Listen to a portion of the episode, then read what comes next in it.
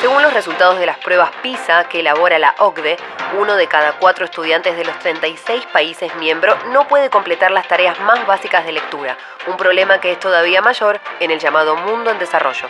Más de la mitad de los alumnos de 15 años no comprende lo más básico de un texto y 7 de cada 10 aún no pueden resolver un cálculo sencillo. Según la misma organización, los problemas de comprensión lectora podrían limitar las oportunidades de las nuevas generaciones en un mundo digital cada vez más volátil. Esto complicaría la incorporación de los jóvenes al mundo laboral y ampliaría la desigualdad. Pará, Juli, pará. ¿Vos me estás diciendo que esto, que esto es el futuro? Hablamos del futuro de la educación, Sebas, y todavía podemos cambiarlo.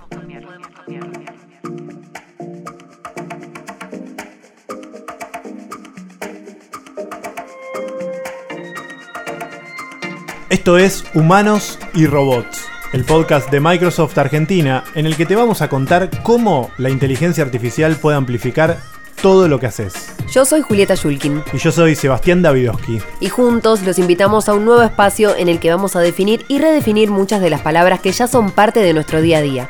Vamos a derribar mitos de una manera divertida. Vamos a entender cómo estos nuevos conceptos llegaron para modificar la forma en la que vivimos, en la que convivimos y en la que trabajamos. En este podcast queremos divertirnos, pero sobre todo derribar los mitos que son más ficción que ciencia y demostrar cómo usar la tecnología a nuestro favor. Un mito por episodio, un episodio por semana. Y recuerda que el podcast es accesible para quienes quieran leerlo. En la descripción pueden encontrar el link. En este episodio vamos a hablar de la educación y el conocimiento como factores clave en la cuarta revolución industrial. ¿Es demasiado pronto para saberlo todo? ¿Es demasiado tarde para no saber nada?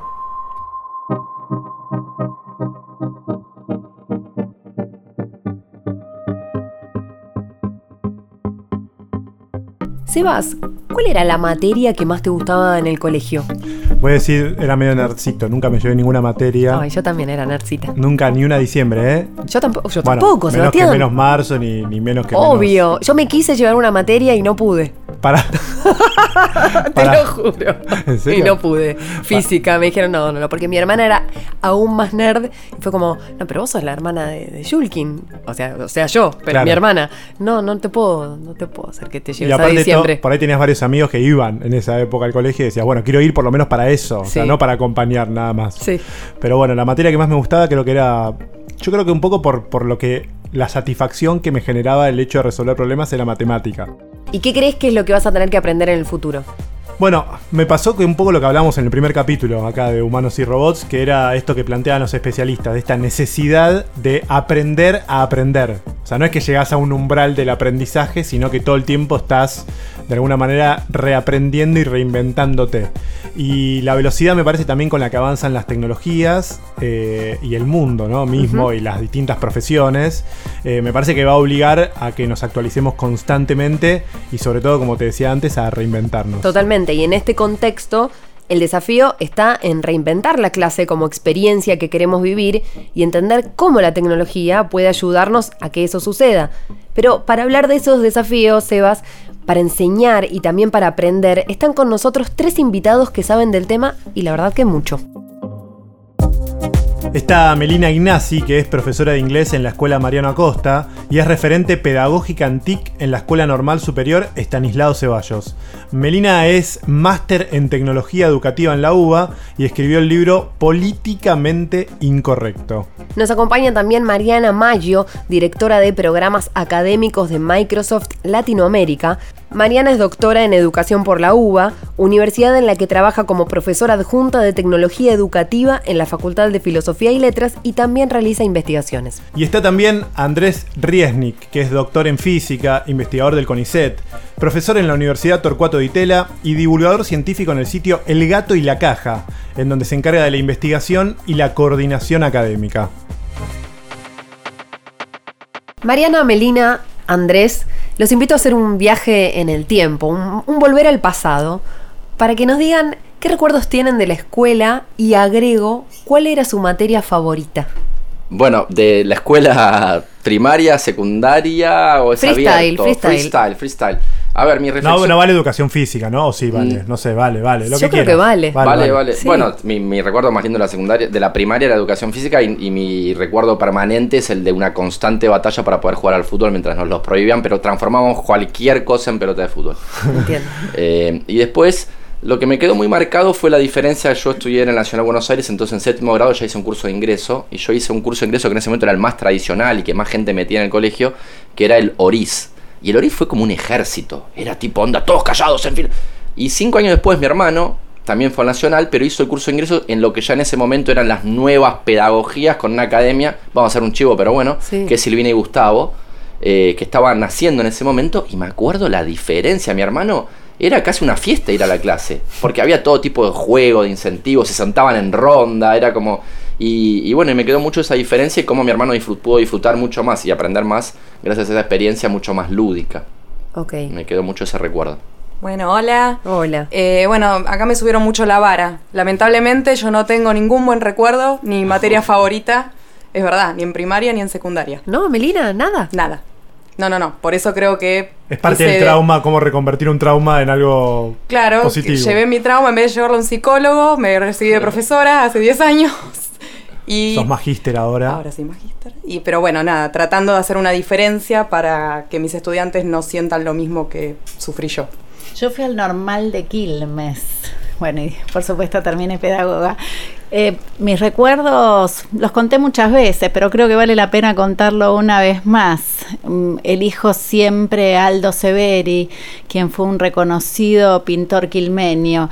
Lo elijo porque en esas clases de plástica, en tiempos de dictadura, donde todo era muy oscuro, donde todo era rígido, donde todo era cerrado, él decía que la belleza consiste en poder expresarse. Yo siento que más allá de la formación de, de docentes que sucede en las escuelas normales, yo elegí el camino de la educación en esas clases, en clases que me abrieron los ojos a la libertad, donde se podía respirar. Yo quería que empezara plástica, que llegara Severi, y ese era el mejor momento de la semana. Hermoso. Bueno, antes, antes de cuando estábamos hablando fuera del aire, eh, decíamos un poco en broma, va, casi te diría 100% en broma, que íbamos a resolver el futuro de la educación acá, ¿no? En este podcast. Pero no lo vamos a resolver, eso, digamos, pongamos, setiemos expectativas, como dicen los norteamericanos. Pero, eh, ¿cuáles son los principales focos, preocupaciones que hay hoy en el aula o para transmitir conocimiento o para que los chicos sobre todo reciban ese conocimiento que está acumulado en el docente o ahí afuera? Yo creo que tenemos un problema que tiene que ver con un modelo que está agotado pero que sigue siendo hegemónico y que está centrado en la explicación del profesor o de la profesora que lleva casi todo el tiempo. Entonces, mucho tiempo para transmitir un saber que ya está construido, para que después los estudiantes generen pequeñas situaciones de aplicación que en general son como decía mi maestra Edith Litwin de juguete que están hechas para la ocasión y que todo el mundo sabe que están hechas para la ocasión y después las verificaciones a través del examen que con suerte, bueno, el día del examen se acuerdan lo que hay que repetir y a los dos días no. Entonces, creo, por supuesto, hay honrosísimas excepciones. Con nosotros, digo, trabajan los mejores docentes de, de la región, tan distinguidos como Melina Ignasi, que está acá a mi lado. Pero esos docentes están cambiando esa trama y no es fácil porque todo está preparado para que esa trama persista. De nuevo, un modelo que está agotado. Yo me imagino eh, las escuelas como lugares de construcción de conocimiento original. Para que eso pase, vos tenés que empezar desde el primer día y tenés que dejar de repetir la cantinela de lo que ya sabemos que no aprenden. Melina. Bueno, esto lo dije varias veces también en distintos ámbitos, pero bueno, yo soy profe de inglés y esto tiene una impronta o algo en el imaginario, porque eh, mis estudiantes cuando yo el primer día me presento, los que no me conocen, es profesora de inglés, libro. ¿Qué libro compramos? Lo primero que preguntan es eso. Eh, yo soy totalmente eh, contraria a priorizar el libro, el libro de inglés sobre todo, y creo que si cualquiera acá recuerda a sus profes de inglés, se acordarán del libro. Yo guardo Eh, libros de inglés. ¿ves? Ahí está. De recuerdo. ahí va. El English Together. Ahí vamos, ahí vamos, el solution. va, El del First Certificate empezar. todos. Todos, claro. El, el más lindo, el que, el que tenía las imágenes más lindas. Sí, sí. Yo me acuerdo que los guardaba por las imágenes que tenían. Obvio, Y ya quería ser profe de inglés. Ho- Horrible. Este, pero bueno, creo que tenemos que entender algo de lo que dice Mariana, que el modelo ya eh, como que no va más. ¿Pero por qué? Porque no, no dej- la, el la mayor cantidad de docentes no dejan entrar lo que pasa fuera del aula. Es eso. como docentes nos interpela todo lo que pasa afuera y el aula, lo dije el otro día, justamente cuando defendí la tesis, el aula no es un tupper. A ver, y lo primero que tenemos que hacer es aprender a dejar que esas situaciones entren. Cuando hablas de qué pasa afuera, ¿a qué te referís? ¿Situaciones del entorno de, de, los chicos y las chicas, de la actualidad? Cosas que les sean a ellos situaciones significativas, donde ellos puedan, en esta construcción de conocimiento, relacionarla con algo de sus vidas, de su comunidad. Eh, es otra mirada.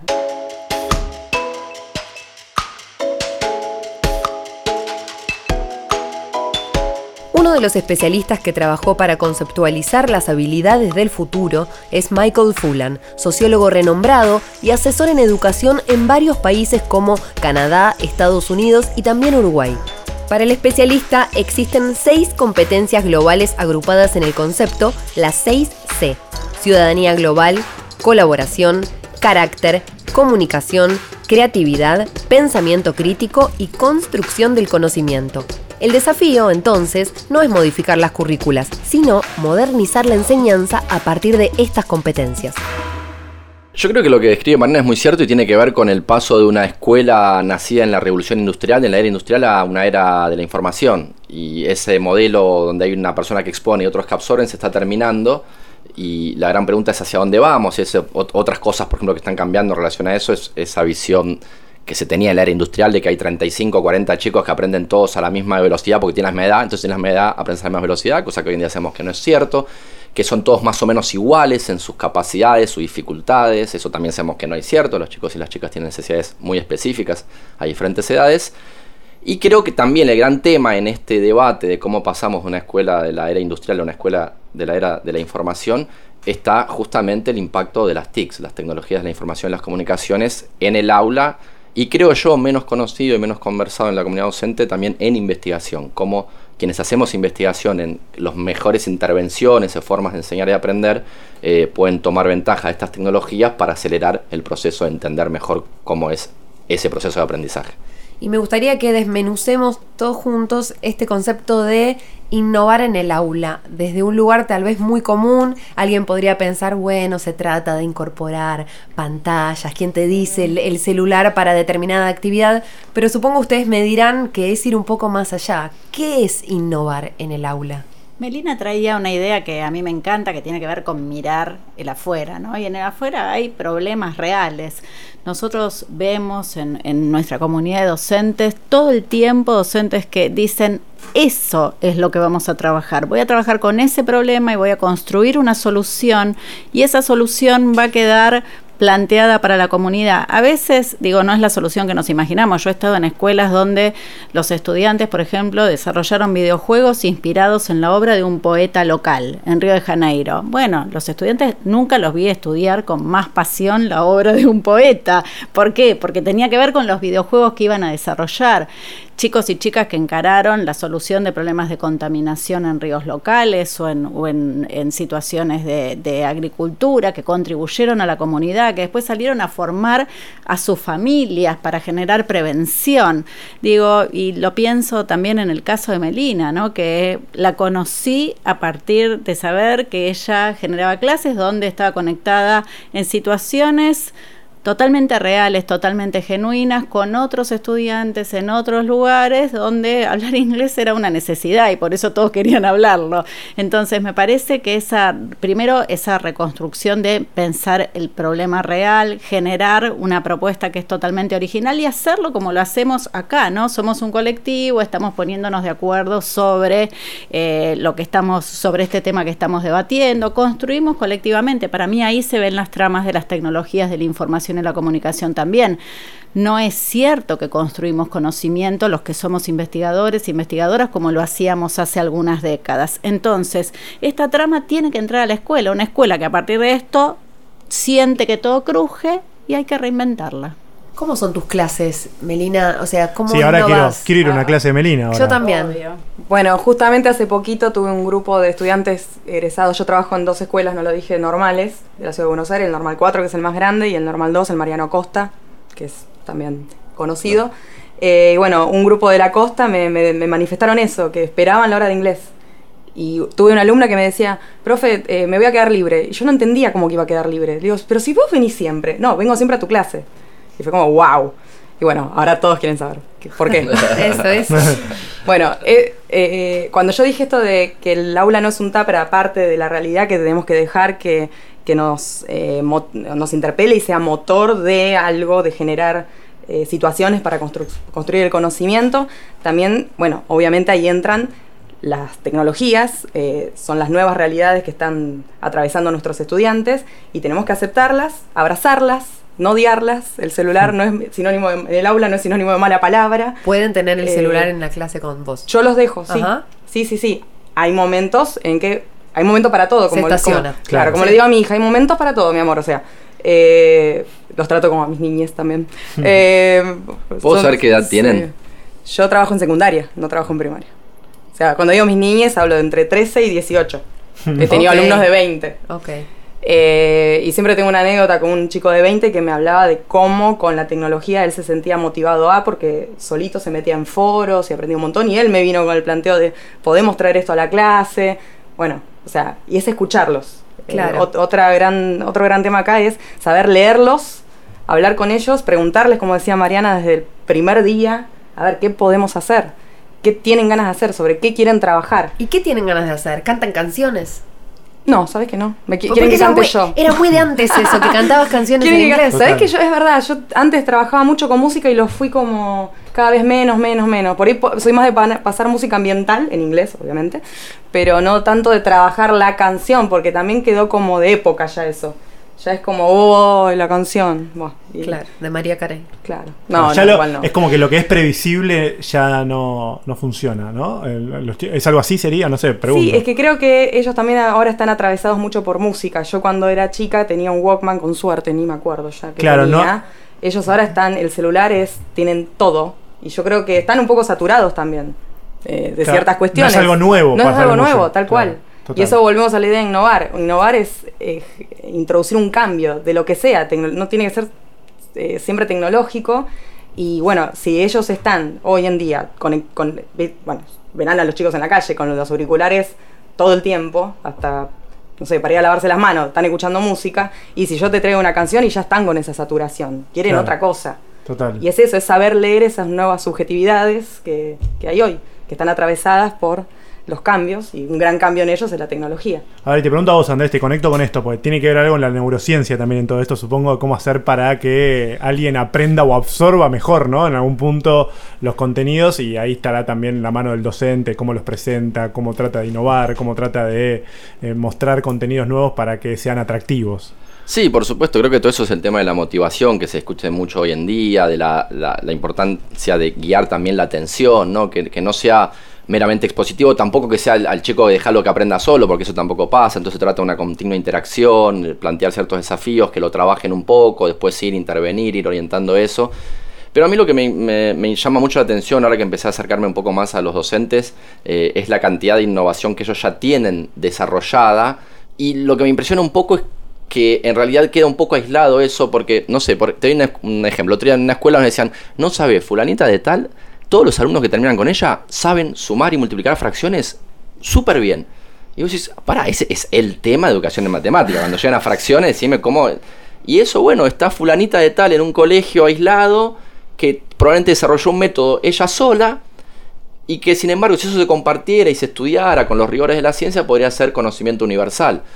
Y entonces eso me parece que es una linda moraleja porque por un lado es los docentes, el conocimiento está en los docentes, eso ellos tienen un montón de conocimiento, pero por otro lado no puede estar en ellos la responsabilidad de que ese conocimiento se transforme en universal, ahí te aparecen las políticas públicas y tampoco podemos exigirle al docente en las condiciones en las que da clases hoy que sea él el agente de la innovación.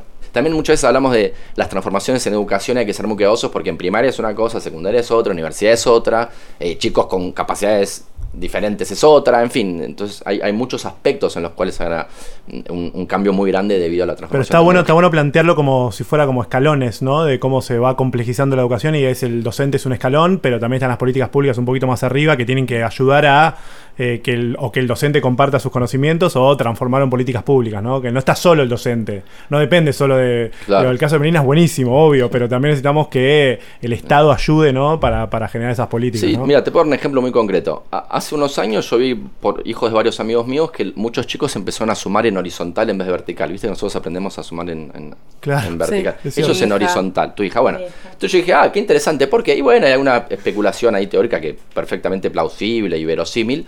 Y después vos preguntás, bueno, ¿y quién funcionó?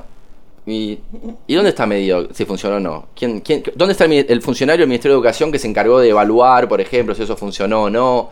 Eh, me parece un caso muy claro de algo que puede ser una innovación muy interesante, que probablemente salió de, la teoría de muchos docentes, que se implementó en algunos lugares y no se transformó en política pública porque ni siquiera sabe cuál fue el resultado de eso. Ahí tenemos, me parece, bastante camino recorrido, ¿no? Eh, yo comparto plenamente lo que está planteando Andrés, pero creo que también hay esfuerzos que ya se hacen desde la investigación, desde poner en la agenda la importancia que los docentes innovadores sistematicen y documenten lo que están haciendo y hacerlo público. Digo, Melina es parte de una red de docentes que documentan, que comparten, que se ayudan. Y me parece que ahí hay un camino que también, digo, en el, las políticas pueden reconocerlo como, como saber y empezar a poner eso a la hora de diseñar específicamente un componente que es la formación docente. Creo que tenemos un, un desafío enorme que es empezar a pensar la formación superior docente, los institutos como lugares también de co-creación, de incubación de innovaciones, de diseño, de rediseño, porque si no siempre vamos a estar atrás. Entonces me parece que el reconocimiento de las innovaciones que ya suceden, la documentación, la sistematización, la articulación con los trabajos de investigación que se hacen acerca de las prácticas de la enseñanza, son como toda una matriz crítica que hoy puede ser totalmente tomada en cuenta a la hora de, de generar políticas públicas, especialmente en el espacio de la formación docente.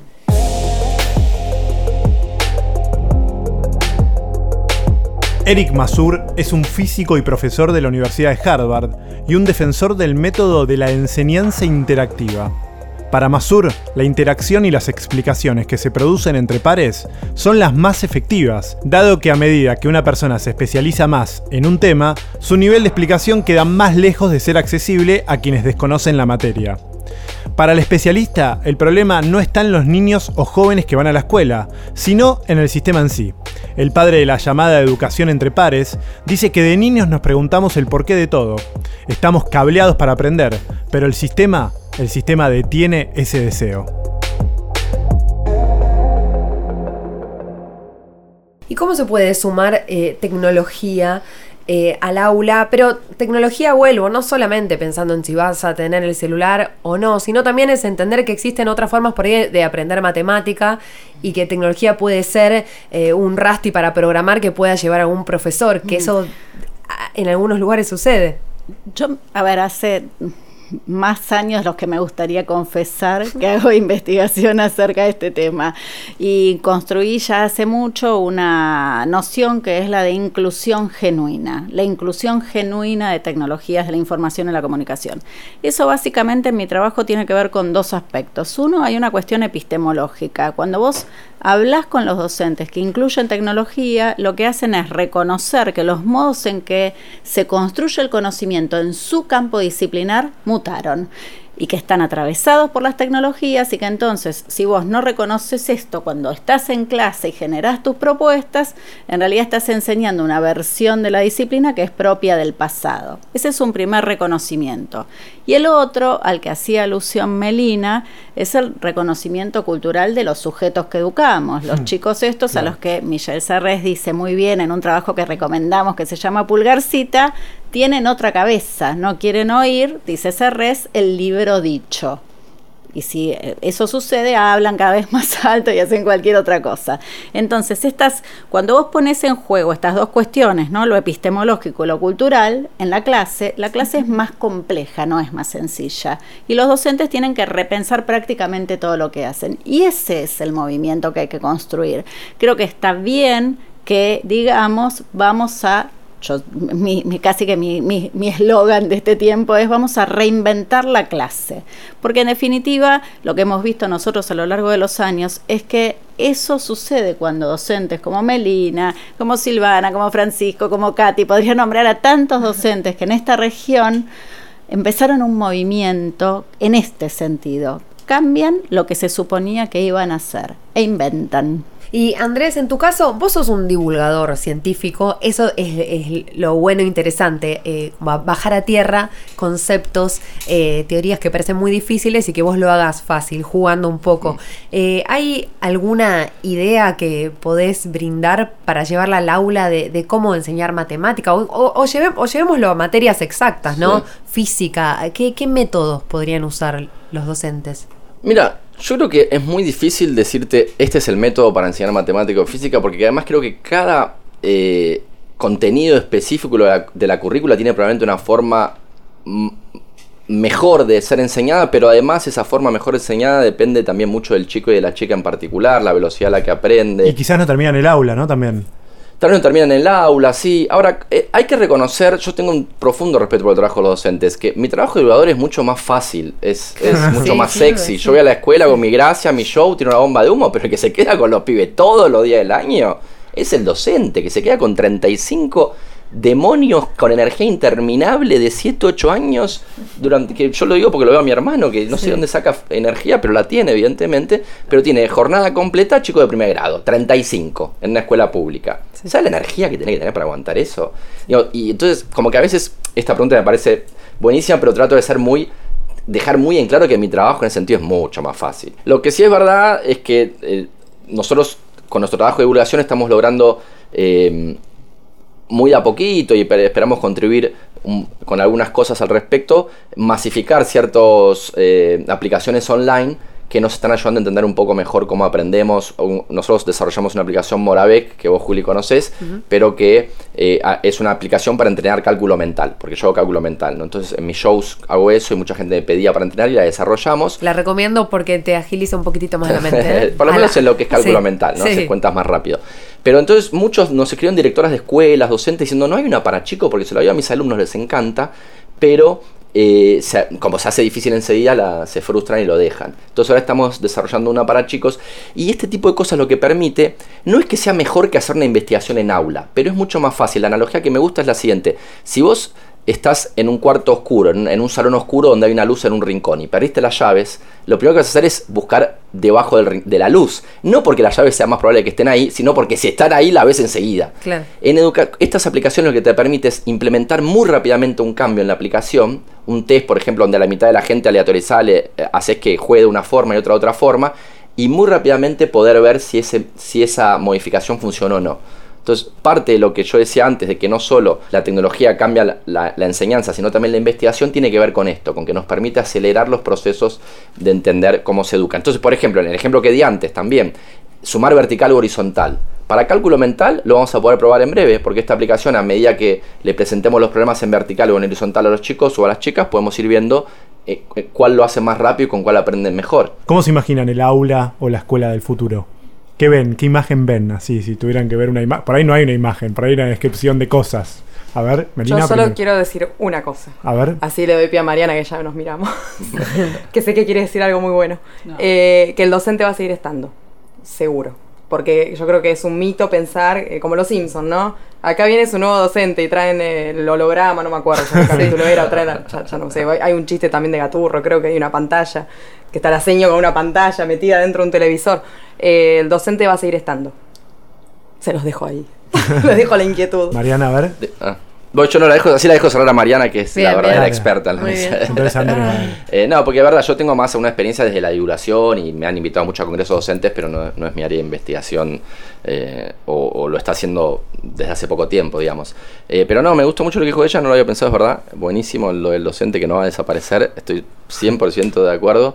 Eh, y después me imagino algo más dinámico y de nuevo, donde más lúdico y todo eso, pero además donde, como decía recién, yo insisto mucho desde la investigación, donde los docentes tengan acceso a un corpus de conocimiento mucho más amplio sobre qué se ha probado, qué sirve o qué no sirve, para qué chicos o qué chicas, en qué Claro. momentos y en qué condiciones.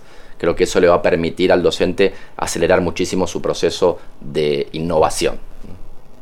Mariana, Yo toda la presión, ¿eh? No, sue- es el- Lo mejor a lo último. sueño, sueño con aulas emocionantes, atrapantes, que esa, todo eso que, que generan los en esta, en estas generaciones, los videojuegos o las series de televisión, que esa, esa misma magia que no es ni más ni menos que didáctica, que propuesta de enseñanza, pueda generarse en clase. Y por unas razones que son para mí las que mueven todo, y es que cada chico, cada chica termine cada uno de los niveles del sistema, Mm. pueda acceder a la universidad o al sistema superior o a lo que quiera, tenga las mejores oportunidades posibles en el mundo del trabajo. Nosotros, eh, nuestra preocupación es, bueno, ¿cuántos chicos se quedan afuera del sistema en un mundo que es complejísimo, que es profundamente expulsivo?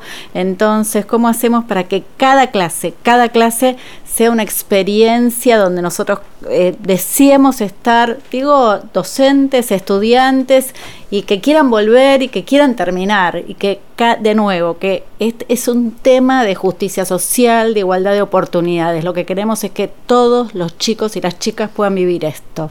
Hermoso.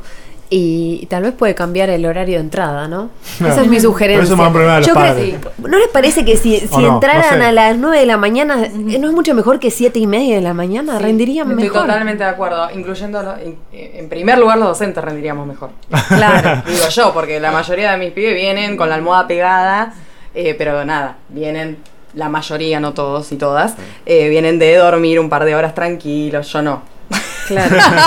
yo no, entonces, nada, por la vida, ¿no? De- del adulto. Hay una experiencia, hay una experiencia en una organización este, absolutamente sofisticada, que es el TEC de Monterrey, donde rediseñaron la biblioteca y la hicieron, la convirtieron en un lugar totalmente agradable, flexible, donde vos podés desde dormir hasta juntarte en grupos, hasta estudiar solo, sola, lo que quieras, todo es posible. ¿Qué pasó? La tienen que dejar los siete días de la semana abierta, las 24 horas, porque los estudiantes quieren estar ahí, se van a dormir ahí. Entonces también eso, ¿no? Pensar en las mejores condiciones. Y en las mejores condiciones, bueno, lo hemos visto en muchísimas escuelas. Los chicos no están a las siete y media, están a las seis y media, porque el mejor lugar es la escuela. claro. Y esa es la maravilla en la que queremos trabajar. Eh, sí, yo mm, lo de ir a más tarde a la escuela para mí está buenísimo. Yo siempre soy un mi cronotipo es de búho, viste que crono- hay Claro. personas que Claro, son más de nocturnas y más las, las alondras y los búhos. suelen ¿Qué de- turno? ¿Qué turno hacías en el Nacional? Yo hice tarde, siempre turno tarde en la, en la primaria, en la secundaria. Y, y creo que yo soy más productivo a la noche. Y, pero, de nuevo, volviendo a las políticas públicas, si bien, porque esto que dijiste vos es algo que han sugerido muchos científicos, especialmente en Argentina, Diego Lombé, que estudia Claro. cronobiología, en su último libro lo vuelve a repetir, Mariano Sigman, eh, Stan Dean, que colabora con varios grupos en la Argentina y que acaba de publicar un libro llamado eh, Cómo aprendemos, vuelve a repetir en ese libro que los chicos aprenden mejor si van más tarde a la escuela. Y yo cuando empecé a averiguar por qué no se implementó eso, bueno, de nuevo, no, no le puedes decir a todos los padres del país, bueno, ahora media hora más tarde todos los chicos, porque ellos dejan al chico a la escuela y van a trabajar. Que porque entran a las Claro, nueve. hay que laburar. preparado para Eh, eso. lo- Que son no, hijos, la son- escuela responde a las Claro. necesidades sociales. es Claro, entonces ahí es un Hay lindo ejemplo de, ahí es un lindo ejemplo de política pública que se articula entre un montón de sectores o no se lleva adelante. Primer episodio, Futuro del Trabajo, justo hablamos un poquito de esto también, ¿no? Quien te dice en un futuro, trabajemos más de nuestra casa y no tanto de la oficina y empieza a cambiar un poco todo. Puede cambiar todo O y ojalá. menos. O trabajemos menos Claro, y y, mejor. y mejore la educación. Bueno, gracias por haber venido. Gracias. A ustedes, Gracias a gracias. ustedes. Gracias. Este fue el segundo episodio de Humanos y Robots, el podcast de Microsoft Argentina en el que hablamos del impacto que tendrán las nuevas tecnologías en la forma en la que vivimos, trabajamos e interactuamos. En este episodio aprendimos que hay otras formas de aprender. Suscríbete a Humanos y Robots en Spotify, Apple Podcast o tu aplicación favorita para escuchar podcast. Fíjate que quizás ya haya un nuevo capítulo para que puedas escuchar. Hasta el próximo episodio.